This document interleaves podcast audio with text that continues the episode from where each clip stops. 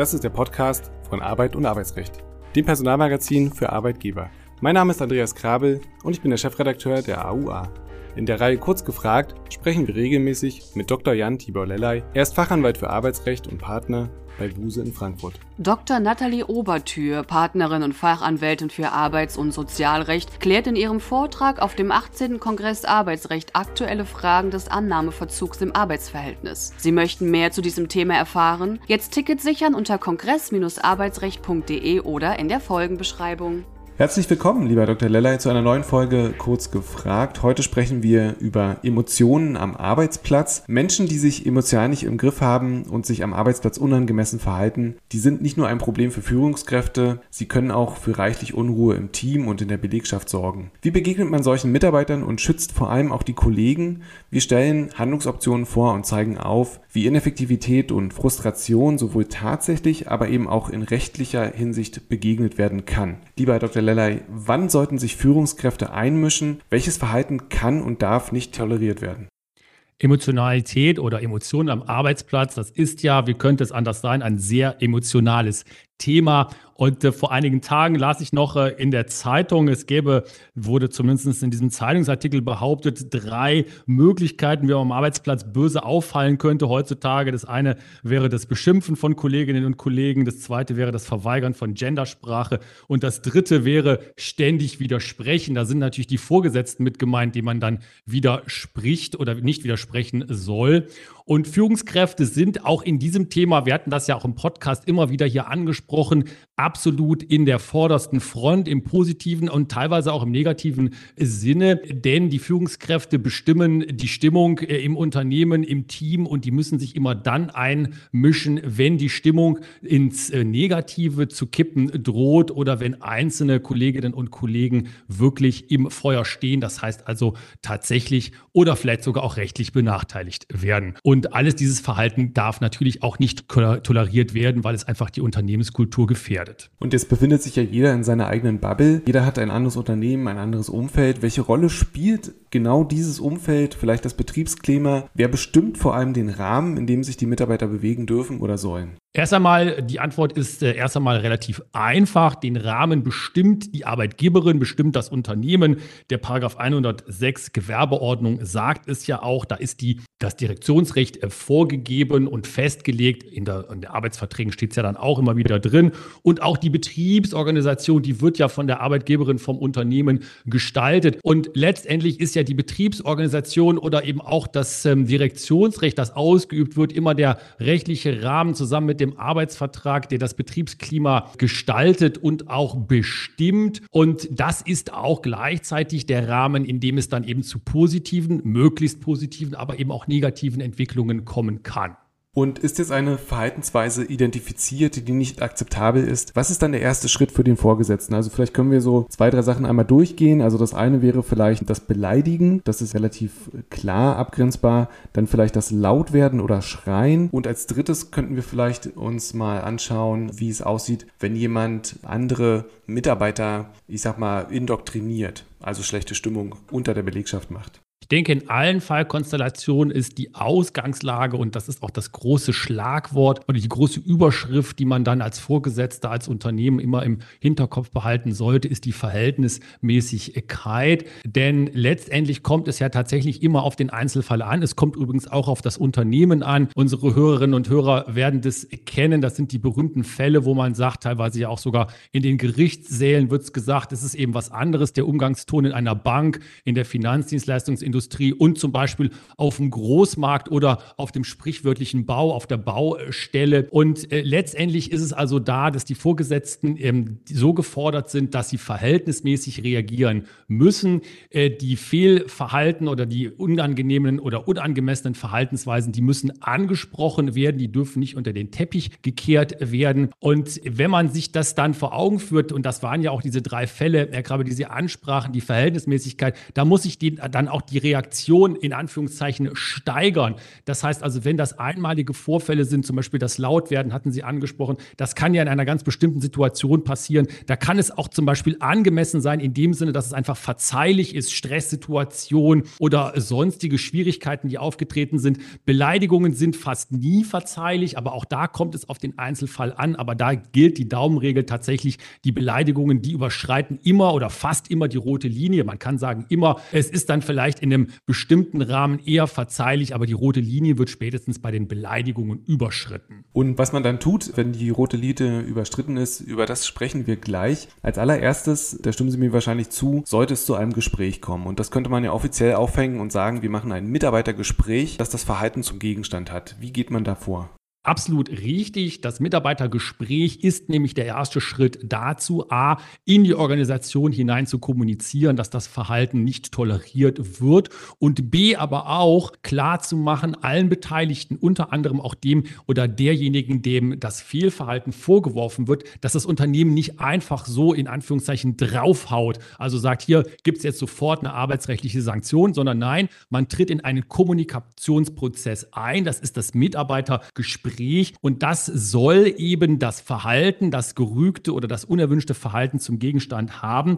Nach äh, bestem Wissen und Gewissen ist es so, dass man sagt, am besten keine Schuldzuweisungen, sondern versuchen herauszufinden, wie ist es dazu gekommen, versuchen herauszuarbeiten, was kann man besser machen und natürlich klar zu kommunizieren aus der Perspektive der Führungskraft, was sind die Standards, die im Unternehmen gelebt werden sollen. Respekt soll gelebt werden, Kommunikation soll soll gelebt werden, Kooperation soll gelebt werden. Alles das kommt im Mitarbeitergespräch gut rüber. Und Sie haben jetzt das Stichwort schon angesprochen, die Ursachenforschung. Wie weit darf man dabei eigentlich gehen? Denn meist liegt die Ursache ja in dem, äh, für das schwierige Verhalten im Charakter oder vielleicht sogar im privaten Bereich. Also wie weit kann ich da mit dem Mitarbeiter kommunizieren?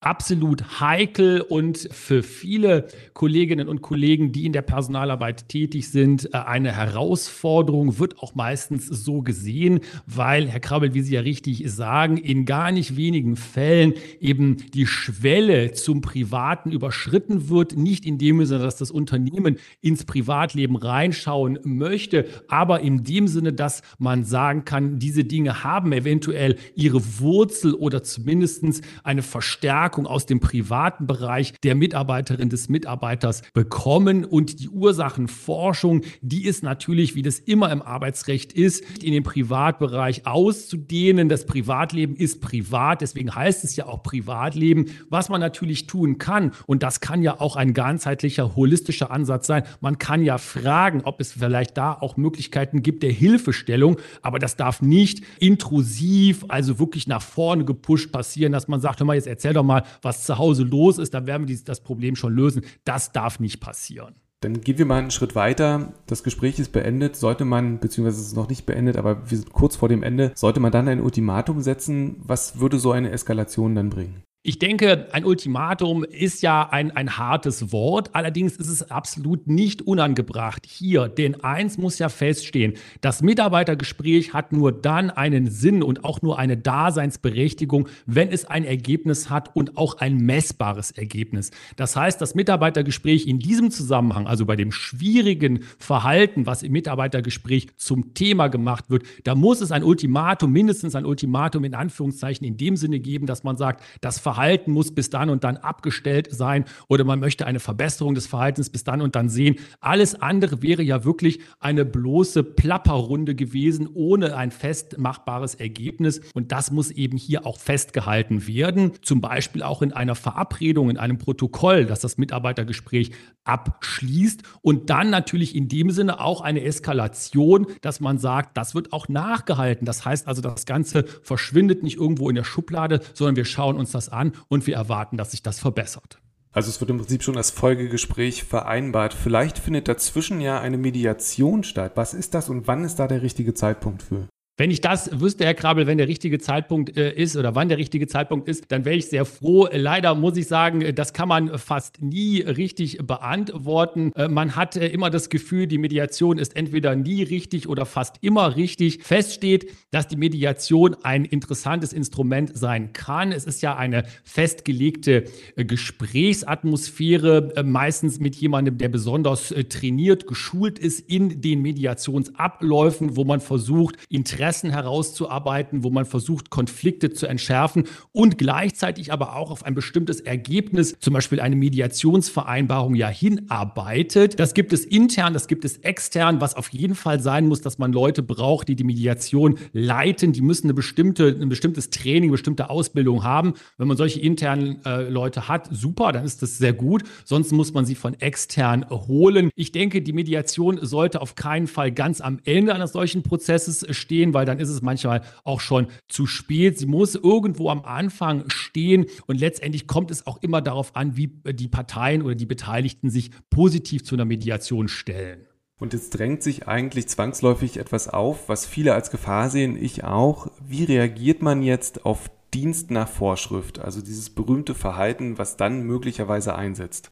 Der Dienst nach Vorschrift wäre ja aus Sicht des Unternehmens, und das sprechen Sie ja absolut zu Recht an, Herr Krabel, eine weitere Eskalation, denn der Dienst nach Vorschrift ist ja zu Recht absolut negativ besetzt. Das ist also etwas, was Mitarbeiter ja tun aus einer äh, negativen Grundeinstellung zum Arbeitsverhältnis, zum Unternehmen, zu den Kolleginnen und Kollegen hin. Und da muss man auch, und das ist auch der Platz, äh, das hat auch seinen Platz im Mitarbeitergespräch, klar machen, dass der Dienst nach nach Vorschrift A natürlich erkannt wird und B nicht als Reaktion hingenommen wird. Das ist eine Frage der Motivation. Man muss sich ja als Unternehmen fragen, wenn die Folge aus dem Mitarbeitergespräch der Dienst nach Vorschrift ist, dann ist ja das Mitarbeitergespräch nicht angekommen und hat seinen Zweck nicht erreicht, weil der Konflikt ist ja nicht gelöst worden. Der Mitarbeiter oder die Mitarbeiterin geht ja in die Opposition, wenn Dienst nach Vorschrift angesagt ist. Sollten denn Beweise gesichert werden? Einerseits vielleicht im Vorfeld schon oder wenn das Verhalten weiter zu beobachten ist. Also wie könnte man da vorgehen? Was muss zum einen möglicherweise protokolliert werden oder kann irgendwie anders gesichert werden? Ja, die Beweise spielen ja immer dann eine Rolle, wenn man sich in Richtung von arbeitsrechtlichen Sanktionen bewegt. Das heißt, es ist dann eben die, die Abmahnung oder im ganz schlimmsten Fall dann auch die, die Kündigung oder das Angebot eines Aufhebungsvertrages. Da muss man, und das wissen natürlich unsere Hörerinnen und Hörer auch als gut beratenes Unternehmen, sich darauf einstellen, dass es eventuell auch zu rechtlichen Auseinandersetzungen kommt. Dann braucht man Beweise,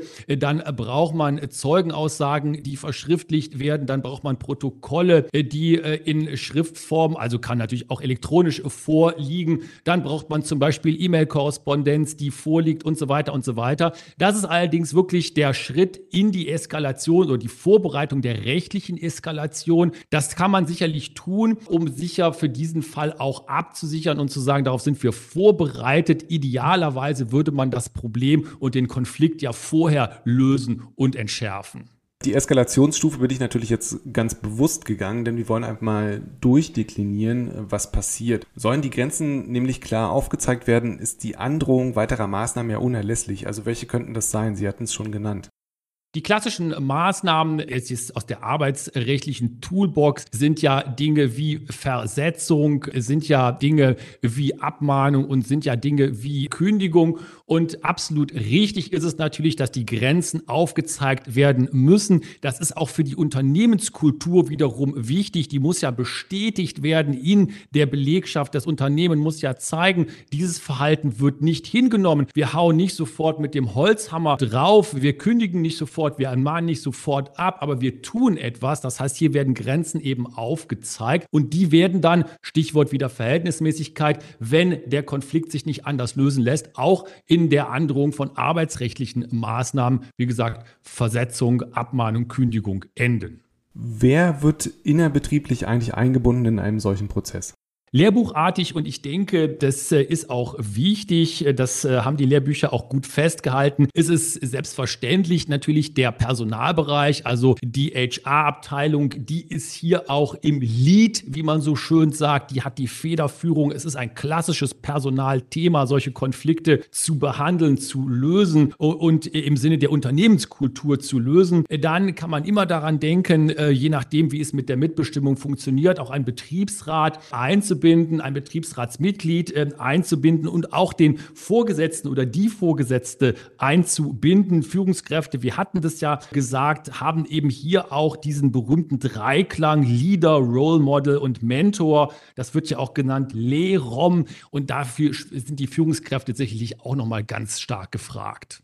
Und bevor wir zum Schluss kommen, gerne noch eine Frage, die sicherlich viele interessiert. Können Sie ganz kurz Schritt für Schritt diese rechtlichen Maßnahmen einmal durchgehen? Die rechtlichen Maßnahmen sind auch immer unter dem großen Label der Verhältnismäßigkeit zu sehen. Und da legen ja auch die Gerichte sehr, sehr starken Wert darauf. Also wenn man einmal damit anfängt, dann hat man zu Anfang sicherlich immer das, was ja erstmal rechtlich in dem Sinne gar keine so große Bewandtnis hat. Das Personalgespräch, in dem vielleicht auch schon aufgezeigt wird, was passieren kann, dass man den Konflikt in den Griff bekommen will. Dann kann man einen Schritt weitergehen, auch wieder in einem Gespräch mit der Ermahnung Abmahnung oder einen Schritt eben weiter in eine Abmahnung hinein. Die Abmahnung muss ja dann immer die berühmten drei Ws beantworten, nicht? Wer hat was wann getan und das Verhalten muss gerügt werden. Parallel dazu könnte man auch eine Versetzung denken, wenn es also insbesondere im Kollegenkreis nicht so gut läuft und man denkt, Mensch, wenn wir denjenigen oder diejenige da rausziehen, andere Abteilung, dann ist das vielleicht ein bisschen besser. Und wenn das alles nichts äh, fruchtet, dann steht man vor der Wahl, ob man kündigen will und hier auch immer bei den verhaltensbedingten Kündigungen Kündigungen außerordentlich und fristlos. Das sind allerdings wirkliche Ausnahmefälle oder eben ordentlich. Wichtig ist immer, bei den verhaltensbedingten Kündigungen muss zwingend vorher in den ganz übermeisten Fällen eine Abmahnung erfolgen. Das wollen die Gerichte sehen, sonst werden solche Kündigungen sehr schnell für unwirksam erklärt. Und zum Abschluss vielleicht noch die Frage, ganz egal, wie weit der Konflikt jetzt ausgetragen wird oder wo er hingeht, sollte man das offen tun, um klar zu zeigen, was im Betrieb toleriert wird und was nicht. Also Sie haben es ja schon angedeutet, dass Sie ein Freund davon sind, das zu tun. Die Frage ist, wie offen kann das Ganze gespielt werden? Das ist eine äh, sehr, sehr äh, berechtigte Frage. Und hier äh, kann man sagen, dass in der Praxis ein Balanceakt notwendig ist. Da ist viel, viel Fingerspitzengefühl notwendig. Denn einerseits muss man ja sagen, und das bestärkt und soll bestärken die Unternehmenskultur, diese Konflikte werden nicht unter den Teppich gekehrt. Die werden in dem Sinne offen ausgetragen, dass sie eben klar angesprochen, adressiert und gelöst werden. Allerdings wird man auch nicht in der Betriebsöffentlichkeit schmutzige Wäsche waschen wollen. Das heißt also, wie der Konflikt gelöst wird, wie die Gespräche geführt werden, wie die Maßnahmen vorbereitet werden, das ist natürlich nicht in dem Sinne offen, dass man sagt, das wird in der großen Runde erzählt, sondern es sind vertrauliche Gespräche, insbesondere die Gespräche. Und da muss man eben diesen Balanceakt finden zwischen der klaren Message in das Unternehmen hinein. Diese Konflikte adressieren wir und lösen wir. Aber wie wir das tun, das wird auch vertraulich behandelt und darauf können sich alle auch verlassen, dass wir das vertraulich behandeln. Ganz herzlichen Dank. Also ich denke auch, dass ein Unternehmen da in der Pflicht ist, beziehungsweise die Führungskraft deutliche Zeichen zu setzen. Herzlichen Dank, lieber Dr. Lellay, für diese Folge. Wir hören uns beim nächsten Mal. Tschüss, bis dahin. Dankeschön, tschüss. Sie möchten immer auf dem neuesten Stand bleiben? Aktuelle Inhalte, Gerichtsentscheidungen und weitere News aus der Arbeitswelt erhalten Sie auch mit unserem Weekly Briefing. Mehr Infos in der Folgenbeschreibung.